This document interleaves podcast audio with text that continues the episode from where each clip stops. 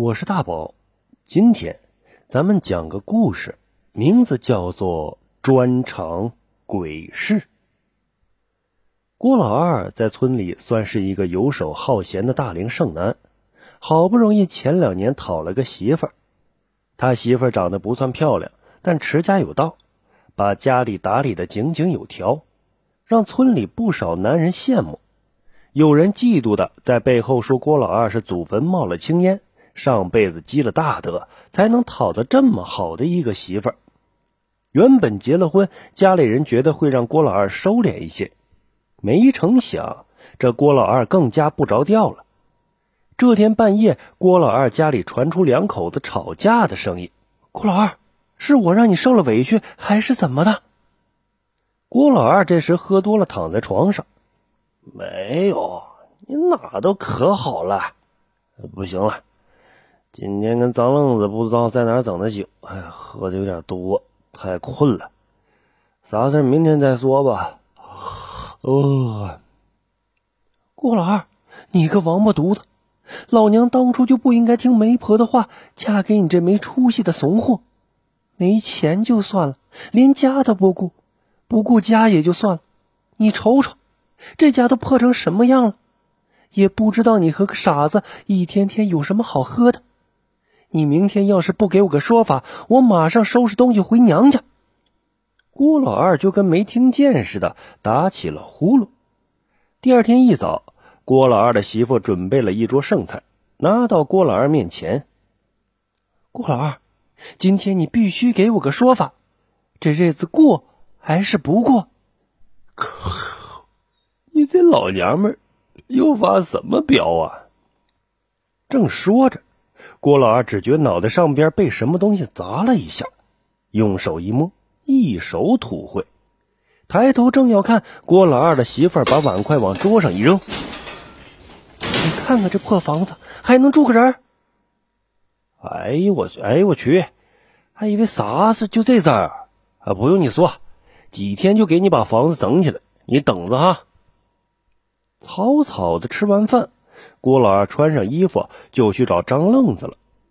郭老二和张愣子这个组合也算是个奇葩，全村人都不知道这俩人到底是怎么走到一块儿的。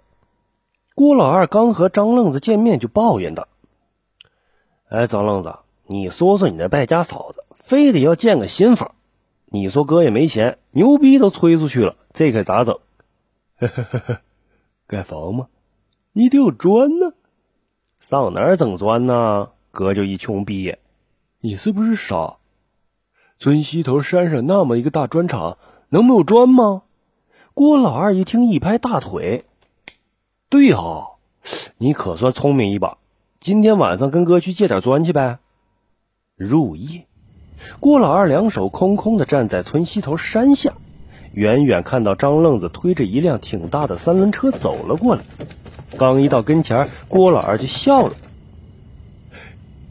我说啊，张愣子，你这三轮车从哪儿整的？隔壁老刘偷的，天亮得给人家送回去，跟人借的。你告诉他借车干啥用了？去偷砖还得全村宣传一下呗，然后告诉砖厂，我们今天晚上去那拿点砖，把门打开迎接我们啊！你真当我傻？哎，郭老二。我们怎么去偷砖呢？什么偷砖？我们那叫借，等有钱了再给补上呗。再说砖厂白天就那几个人上班，晚上砖厂就一老头打更值班，怎么借不都能借出来啊？我们等后半夜摸上去，从后墙进去。现在时候还早呢，上哪靠时间去？郭老二就跟变魔术似的，从身后拽出来一个小包。哎。郭老二，你啥时候学会变魔术了？滚犊子吧你！我带了酒还有鸡，找个地方咱先整点，晚点再上去。郭老二和张愣子找了一处背风的地方，喝起了酒来。猫头鹰的叫声时不时从山上传来，多少有些瘆人。两个人把酒喝完，推着三轮车顺着山路往砖厂走。快到砖厂的时候，为了不让人发现。郭老二指挥着张愣子拐进林子里，从另外一侧来到了砖厂后边。两个人盯着两米来高的墙，有点发愁。郭老二心想：都到眼巴前了，也不能空手回去。推了推张愣子，指指墙根意思是你趴那，我踩你上去。张愣子把车推到墙边，指了指三轮车，又指了指墙，两人相视笑了。郭老二翻过墙，开始把红砖放在墙头，张愣子则是把砖码到三轮车上。两个人忙活能有两个多小时，眼瞅着三轮车快要装满了，郭老二发现摆在墙头的砖不见少，有些气急败坏的伸出脑袋往外看。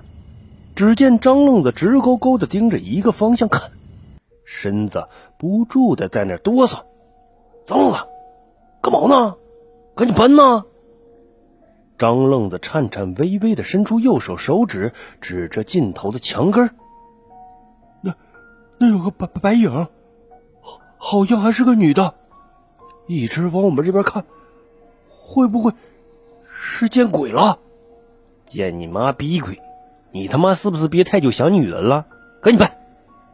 张愣子哦了一声，继续把砖码进三轮车上。郭老二，摆不下了，赶紧回去吧。我觉得我浑身发毛。郭老二听了张愣子话，把墙头没摆完的砖又拿了回去，从墙里边跳了出来。你那是热的，发毛你奶奶个腿！推车往我家走。那那白衣女的一直看着我们，会不会把我们告了啊？张愣子这么一说，郭老二转头看向张愣子说的方向，哪有什么白衣女影？连个屁都没有，脏子，你丫是不是喝多了？连个屁都没有，喝酒了你还这么怂？酒壮怂人胆，你胆怎么没壮出来呢？两个人很顺利的将第一车砖运回了郭老二家，两人约好第二天相同的时间在山下集合。第二日，两人一见面，张愣子就兴奋的说道：“嘿，郭老二，我今天好信儿。”打听了一下，昨天那个穿白衣服的女的可能是隔壁村老王家的媳妇儿。昨天晚上老王又把媳妇儿打了，那娘们可能跑山上躲老王。哎，听说长得挺好看的，嘿嘿嘿。咋的？你还想保护人家在山上过夜呀？嗯呢。你帮哥把这房事整完，哥给你找一个。嗯，行。呵呵。当天晚上。两个人还像前一天的搬砖，这次搬完刚要往回走，张愣子指着昨天墙根的位置说：“郭老二，你看，那女的还在那儿呢。”这次郭老二顺着张愣子指的方向，果然看到一个穿着白衣服的女人正蹲在墙根直勾勾的看着他们。先别看了，我们先把房事解决，大不了明天给他带点吃的。堵上他的嘴，省得把我们的事儿告诉去，不然我们就有麻烦了。一连四个晚上，两个人都看到了那个白衣女人。第二天，郭老二背了一个包，里边装着白酒和不少熟食，准备晚上给那个女人。和之前一样，郭老二和张愣子两个人装满了一车砖，准备往回走。正巧那个女人又出现在了相同墙角的位置。今天的天气比较冷，郭老二和张愣子都喝了不少的酒。走张愣子，你先推车往回走，我去给那女的送东西去，把她嘴堵上。那行，你快点啊，我在前面等你。郭老二一手扶着墙，快步的就向那个女人的方向走去。正当张愣子推车进树林时，回头扫了那么一眼。看到郭老二正抱着那个白女人在那儿亲呢，刚想发声询问，脚下一滑，连车带人一起顺着小路就下去了。借三轮车给张愣子老刘头，等了三日也不见张愣子回来还车，有些急了，满村找起了张愣子。后来顺着村西头土路上的车轮印，在山腰上发现了昏迷不醒的张愣子，三轮车歪斜在山道上。红砖散落一地，老刘头回村找人帮忙，把张愣子抬回了家。又等了两日，张愣子就是不见转醒。村里人也想弄清楚，你个张愣子没事上山拉砖干什么？又过了两日，郭老二的媳妇找上了门。村民从郭老二媳妇口中得知了个大概：八天前，郭老二出去就再也没回来过。正当村民觉得事有蹊跷，躺在床上七天的张愣子突然从床上弹跳起来，嘴里嚷嚷着听不懂的胡话。有几个年轻人过来看热闹，碰巧赶上，赶紧把张愣子按回了床。村里的老人说，张愣子可能是碰到了什么不干净的东西，找了隔壁村的先生。先生到了张愣子的家，做了一个简单的法事，张愣子便转醒了过来。然后张愣子就把之前和郭老二一起做的事情说了出来。再后来，大家听到一个离奇的故事：那天我滑下山就晕了过去。不知道昏了多长时间，醒过来的时候，周围都是陌生的。我开始往山上跑，想回去砖厂看看郭老二做了什么。可我怎么都没想到，不管怎么往山上走，走着走着就又回到了原地。看着地上翻倒的三轮车和散落一地的砖头，我想死的心都有了。我怕是碰上鬼打墙。然后我就拿起地上的砖头，照着我自己的脑袋就拍了下去。再后来，我就什么都不知道了。